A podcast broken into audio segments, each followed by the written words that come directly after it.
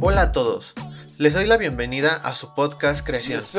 Soy Emiliano González Colín y seré su narrador. En esta ocasión les hablaré sobre el rap en los 90.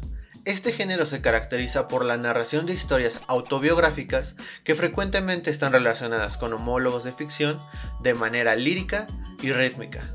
Toda esta cultura se hizo muy popular entre los jóvenes latinos y afroamericanos de los barrios de Nueva York.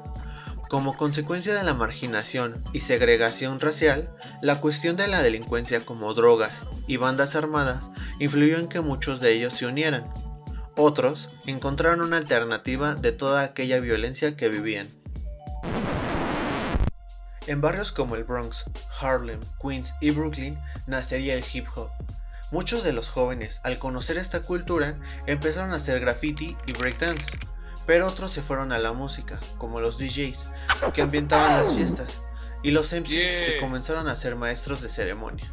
Estos evolucionarían a los raperos. Por otro lado, en la costa este, específicamente en Los Ángeles, nacería uno de los mejores subgéneros de la cultura, el famoso gangster rap, el cual se daría en los barrios más pobres de la ciudad, como Compton.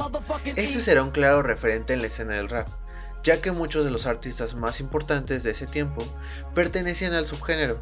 Sus letras se caracterizaban por contar aventuras que se vivían en las calles, peleas de bandas, asesinatos e intercambio de drogas.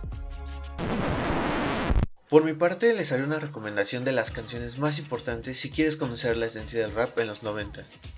Comenzamos con Dr. Dre, con Nothing But a G-Thing, de 1992. Por parte de la costa este tenemos a Ice Cube con It Was a Good Day, que relata cómo sería un día perfecto, y desde la costa este tenemos a Notorious B.I.G. con Hypnotize, de 1997, que fue número uno en todo Estados Unidos.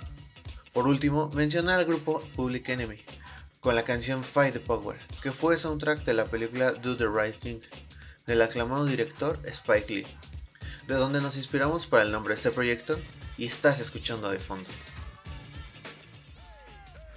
Esto es todo por mi parte. Esto es el proyecto Fight Power. No olviden escucharnos en YouTube y Spotify. Damos gracias a Iconos, Instituto de Investigación en Comunicación y Cultura, como nuestro principal patrocinador. Nos vemos y muchas gracias por escucharnos.